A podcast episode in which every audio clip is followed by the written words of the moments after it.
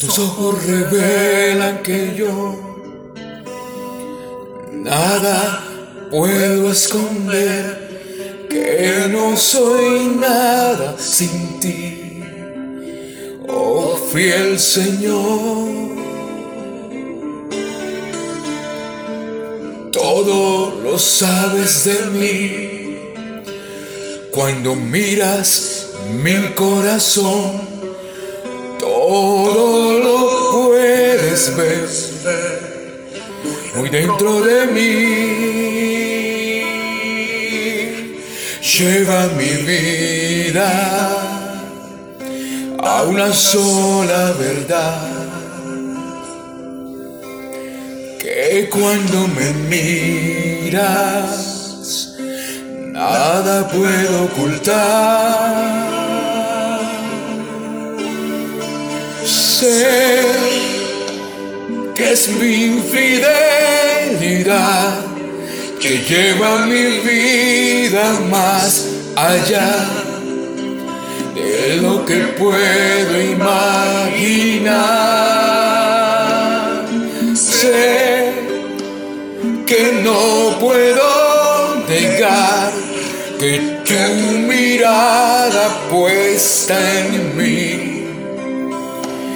me llena de tu paz. Viernes de parranda, decíamos alegremente en mi época de farra.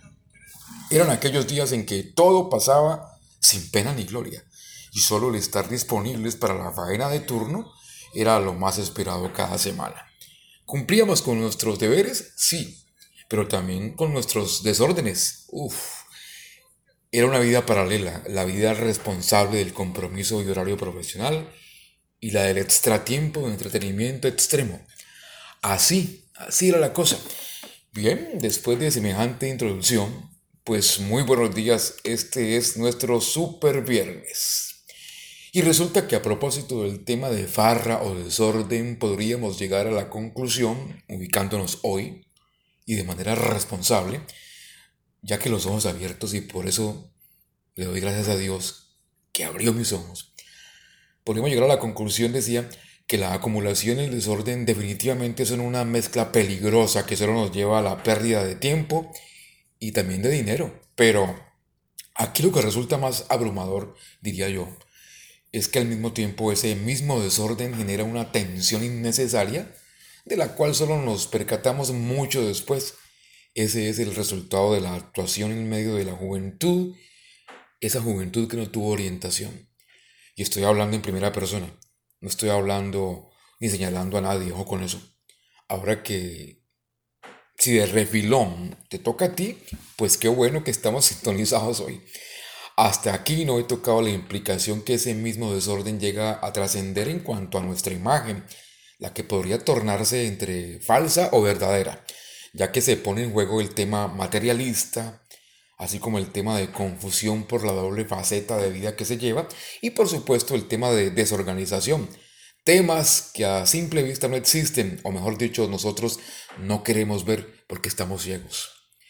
Pero mm, por muy caótico que se torne el panorama, existe algo que es absolutamente mucho más fuerte y son justamente las consecuencias en el desorden espiritual ocasionado que sin que logremos percibirlo, o sea, que no lo sabemos, llegan a ser definitivamente mucho peores. Y como el asunto se torna bien espinoso, pues qué tal si mejor nos ubicamos en la perspectiva de Dios y tomamos nuestra arma de una, yo sé que la tienes a tu mano, así que pues desenfundamos y juntos nos introducimos en este bosque de claridad, por llamarlo de alguna manera hoy.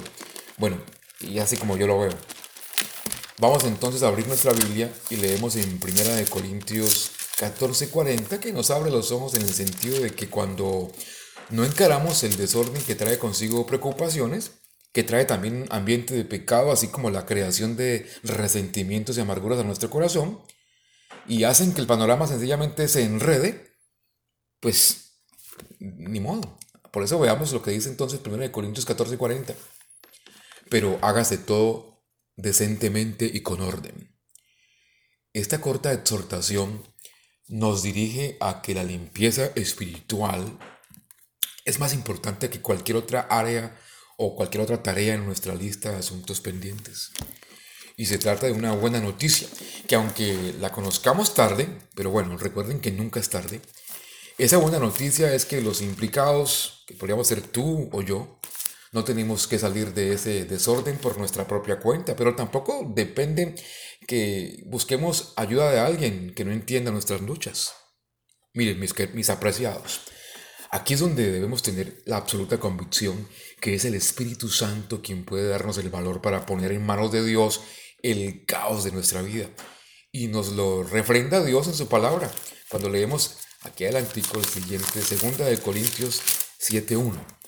Así que, amados, puesto que tenemos tales promesas, limpiémonos de toda contaminación de carne y de espíritu, perfeccionando la santidad en el temor de Dios. Como quien dice que la sangre de Cristo Jesús hace el trabajo de purificación, ese trabajo que logra despejar toda la oscuridad que tenemos o en que vivimos.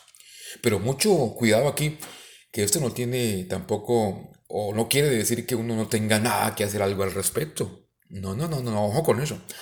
No podemos confundir las cosas. Es nuestra absoluta responsabilidad. Claro que Él actúa.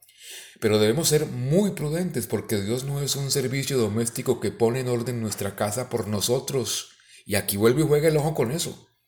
El Señor espera que sus hijos participemos en el mantenimiento regular de nuestras vidas.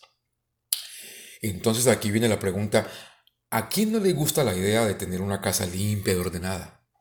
Lo que pasa es que a la mayoría de nosotros lo que no nos gusta es el esfuerzo que eso requiere. Sin embargo, limpiar y organizar la casa no es una tarea imposible es que todos tenemos las habilidades necesarias para desempolvar una superficie o para poner las cosas donde deben estar, solo que desearíamos no tener que hacerlo.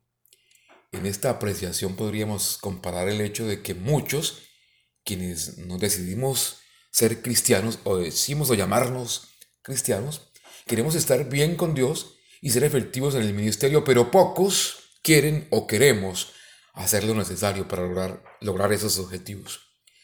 Sin embargo, así como limpiar la casa es algo que toda persona puede hacer, pues mantener tu vida espiritual en orden también es posible. Lo único necesario es algo muy simple, pero que a veces resulta complicado, y es que debemos adquirir y seriamente compromiso y disciplina. Y justamente un principio para direccionarnos a este plan comienza nada más y nada menos que en la oración. Orar por eso es que de manera simple, el tomar acción es solo comenzar pidiéndole a Dios discernimiento en cuanto a lo que debemos limpiar en nuestra vida. Y también pidiéndole valentía para que podamos alejarnos de las cosas que tuercen nuestro propósito o nuestro caminar. Aunque tenemos el poder para hacerlo, porque Él nos lo ha otorgado, no está de más que en un comienzo pidamos ayuda ya que mientras se encuentra uno en este proceso, es posible que un plan de orientación, digamos, de un pastor, de un amigo de confianza que conozca mucho de los preceptos de Dios, eh, puedan ejercer cimentación en este proceso de reordenamiento. Incluso el apoyo en oración de seres queridos es absolutamente vital, pues donde hay más de dos orando, Dios es manifiesto. Es así de simple. Hagamos entonces un chequeo completo identifiquemos actividades, analicemos relaciones, pongámosle lupa a nuestras actitudes e incluso a aquellas cosas que dificultan nuestro caminar con Dios. Después, sería recomendable y de suma prudencia que confesemos y no ante otro hombre necesariamente. Lo puedes hacer en tu real intimidad con Dios es un asunto entre tú y Él y confesarlo de viva voz en tu rincón, en tu soledad. Confesar esas áreas que no están a la altura de lo mejor que Dios da.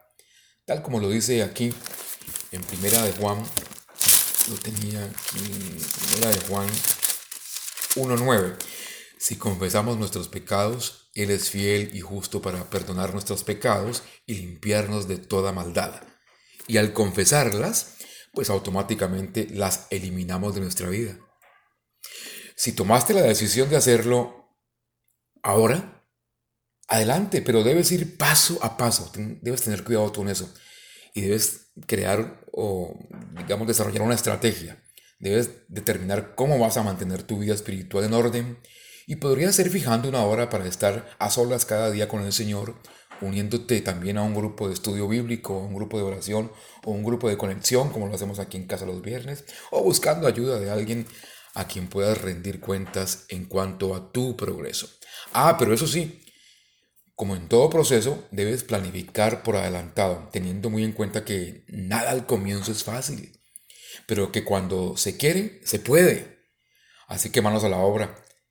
Y si este es tu caso, pues échale ganas, como dicen mis queridos amigos mexicanos.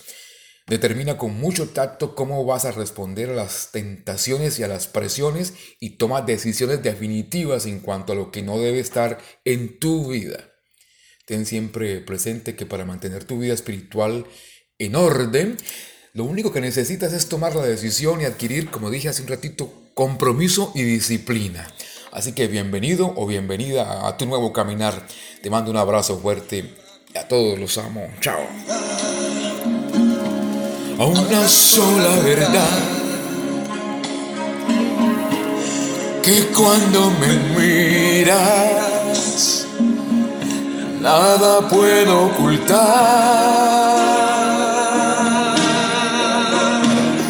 Sé es tu fidelidad que lleva más allá de lo que puedo imaginar. Sé que no puedo negar que tu mirada puesta en mí me llena de tu paz.